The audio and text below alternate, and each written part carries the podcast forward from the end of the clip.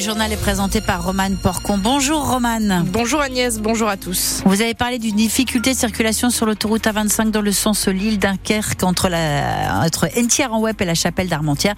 C'est en train de se résoudre comme sur la départementale 652 entre Marc en Barol et Vambrochy. Et puis de la pluie pour cet après-midi, Romane. Hein oui, des averses sur le nord comme sur le Pas-de-Calais avec un ciel bien couvert. 12 degrés à Calais et Dunkerque cet après-midi et 13 degrés sur la métropole lilloise. Le gouvernement va convoquer une commission mixte paritaire. Depuis ce matin, le gouvernement étudie en effet les options après le rejet hier à l'Assemblée nationale de l'examen du projet de loi immigration. La loi sur l'immigration sera donc soumise à une commission mixte paritaire, c'est-à-dire devant sept députés et sept sénateurs réunis à huis clos pour trouver un compromis qui devra ensuite être voté à l'Assemblée et au Sénat. C'est l'option choisie à l'issue d'une réunion de crise à l'Élysée ce matin et présentée en Conseil des ministres, comme l'explique Olivier Véran, le porte-parole du gouvernement. Et parce que nous estimons qu'il est fondamental de mieux lutter contre l'immigration clandestine, qu'il est fondamental de mieux encadrer l'immigration économique, qu'il est fondamental de mieux intégrer ceux qui ont vocation à rester sur notre sol, le gouvernement convoquera une commission mixte paritaire au plus vite, toujours dans une démarche pour débattre et chercher un compromis entre la majorité et les oppositions. Et les réunions s'enchaînent puisqu'Emmanuel Macron et la première ministre Elisabeth Borne vont déjeuner ensuite ensemble avant les questions au gouvernement à l'Assemblée au lendemain donc du rejet du texte par les députés. À Tourcoing, une vingtaine d'habitants euh, sont relogés après un effondrement, l'effondrement de la charpente d'un atelier vers 5h30 euh, rue de la Malsens. Des gravats sont notamment tombés euh, sur un passage menant à une habitation comportant huit logements. Les pompiers ont cru un moment qu'il pourrait y avoir quelqu'un sous les décombres, mais la levée de doute a été faite. Une vingtaine de personnes, donc au total, sont relogées. À Lens, une vingtaine de sapeurs-pompiers sont intervenus cette nuit rue Buffon là pour un incendie dans une maison.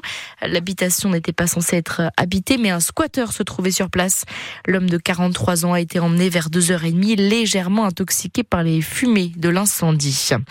Les enseignants des lycées professionnels sont appelés à faire grève aujourd'hui contre la réforme de leur filière. C'est un mouvement national lancé par les syndicats qui s'opposent au changement, notamment en classe de terminale. Comme nouveauté, un stage en fin d'année scolaire est prévu euh, d'une durée de six semaines. Le taux de grévistes dans les lycées professionnels des académies métropolitaines est de 10% ce matin, annonce euh, le ministère de l'Éducation nationale, alors que les syndicats, eux, estiment que le taux est estimé entre 40 et 50%. Une manifestation régionale a lieu cet après-midi à Lille à partir de 14h, place de la République. Le plus grand marché de Noël de la région rencontre déjà un franc succès. Les allées du marché d'Arras ne désemplissent pas depuis euh, fin novembre. La ville espère attirer un million de visiteurs. Pour l'instant, la fréquentation est déjà en hausse de 15% par rapport à l'année dernière. Et ce n'est pas prêt de s'arrêter puisque les vacances de Noël approchent. De quoi ravir les commerçants. Comme Jocelyne Blé, cette québécoise participe pour la première fois au marché de Noël d'Arras et elle s'est fait littéralement dévaliser son stock de sirop d'érable pour son plus grand plaisir. Et on s'est fait dévaliser. On a mon, chalet ici, mon kiosque. J'ai plus rien, tout est, tout est vidé. On s'est fait dévaliser euh, nos alcools du Québec. On a notre sirop d'érable, la terrine de bison aussi.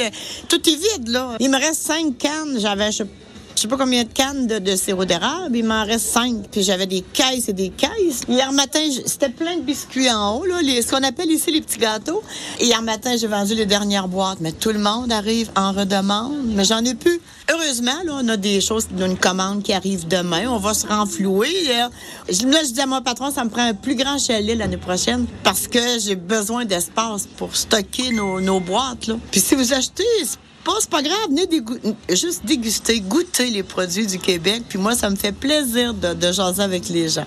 Je vous confirme, le sirop d'érable est, délicieux. Le chalet sera donc sûrement agrandi pour l'année prochaine. Au total, 118 chalets répartis sur la Grand Place, la place des Héros et la place du Théâtre. Vous avez jusqu'au 30 décembre pour en profiter. Dans leur lettre au Père Noël, les Lensois, eux, n'ont qu'un vœu pour ce soir, battre le FC Séville en Ligue des Champions. Déjà éliminé de la compétition, Lens peut encore jouer la Ligue Europa à condition, attention, de ne pas perdre ce soir. Les supporters lensois s'apprêtent donc à vivre une soirée pleine d'émotions. Ce match, c'est un peu une finale pour l'Europe, Théo Baucher.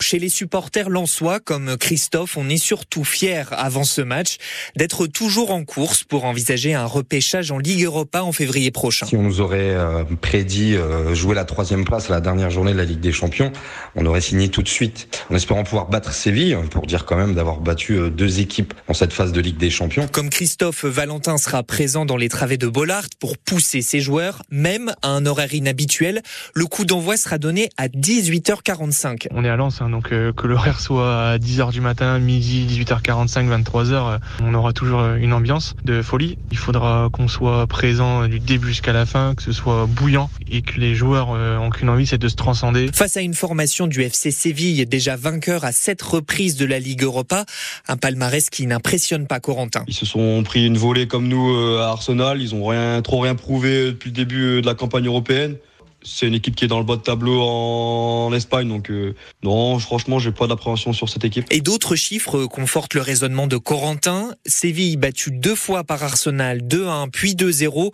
reste sur trois défaites en Ligue des Champions et n'a plus gagné en Liga depuis le 26 septembre. Le coup d'envoi du match, c'est à 18h45. Il n'y aura pas normalement de supporters catalans. Ils sont interdits de déplacement pour des raisons de sécurité. Un recours a été déposé. Il doit être examiné aujourd'hui.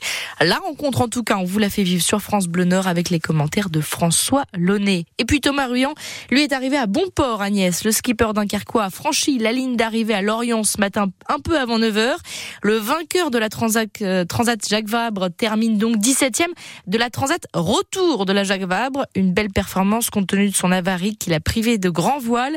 Thomas Ruyant naviguait en effet depuis 5 jours uniquement avec ses voiles avant. Il a bouclé la course donc il valide son ticket normalement pour le vent des globes de l'an prochain.